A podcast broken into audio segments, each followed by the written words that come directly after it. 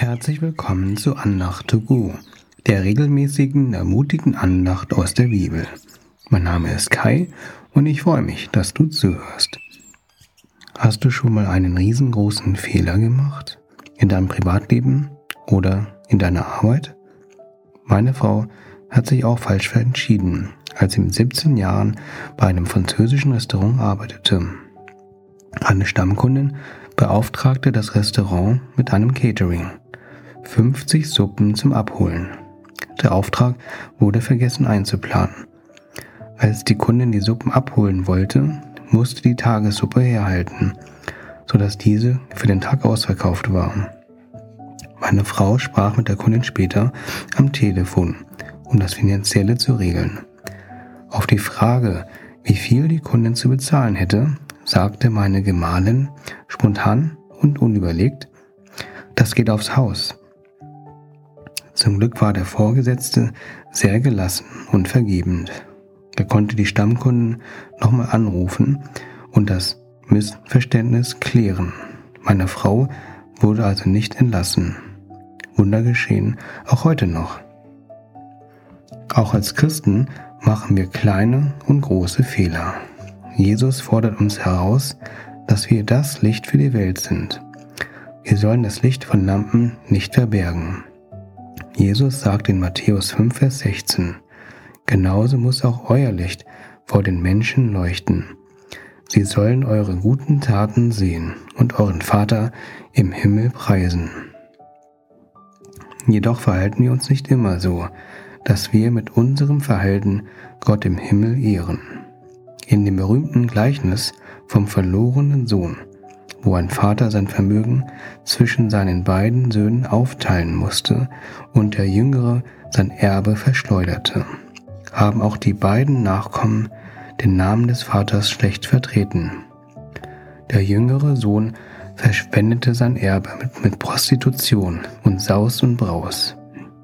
Der ältere Sohn war selbstgerecht, verbittert und liebte seinen Vater und jüngeren Bruder vermutlich nicht. Ihr könnt das in Lukas 15 nachlesen. Auch wenn beide Kinder den Vater nicht gut vertraten, hat er sie stets geliebt.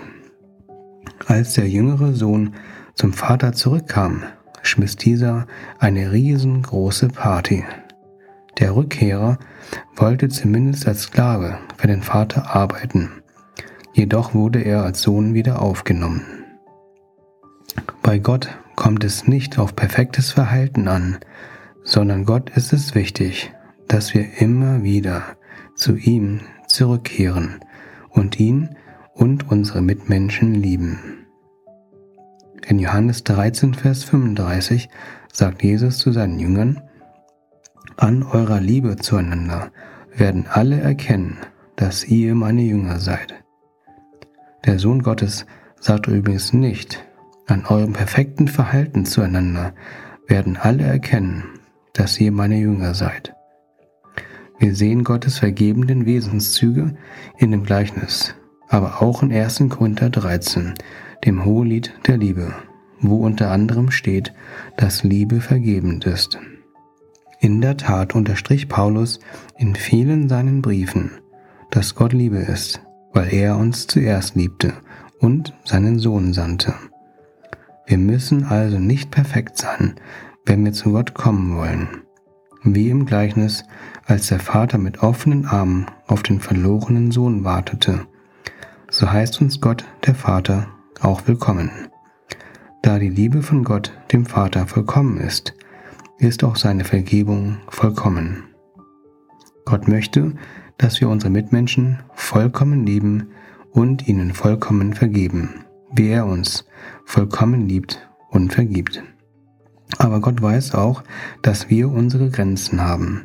Sogar der große Paulus, der große Evangelist, sagte von sich und über uns in Römer 7, Vers 15, wir sind uns nicht im Klaren darüber, was wir anrichten.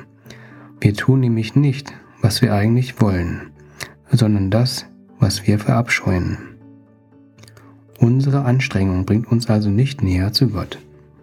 Wenn wir versuchen, perfekt zu sein und alle Gebote und Regeln Gottes zu befolgen, dann werden wir sehen, dass wir es nicht schaffen. Das könnt ihr in Hebräer 7 nachlesen. Lass uns erkennen, dass wir unvollkommen sind und von der vollkommenen Vergebung von Jesus abhängig sind. Dann dürfen wir uns Gott nahen und zum Thron der Gnade kommen, immer wieder. Ich bete kurz. Jesus, zeige uns, dass wir deine perfekte Vergebung brauchen und hilf uns, diese an andere weiterzugeben. Hilf uns, dich und unsere Mitmenschen zu lieben, wie du sie liebst. Hilf uns, immer wieder deiner Gnade zu vertrauen und nicht unserer Leistung. Hilf uns, deinen Namen immer wieder zu vertreten, dass andere dich erkennen und ehren. Amen. Danke, dass du zugehört hast. Ich wünsche dir eine Woche, in der du und deine Mitmenschen die volle Vergebung von Jesus erleben. Bis zum nächsten Mal. Auf Wiederhören, dein Kai.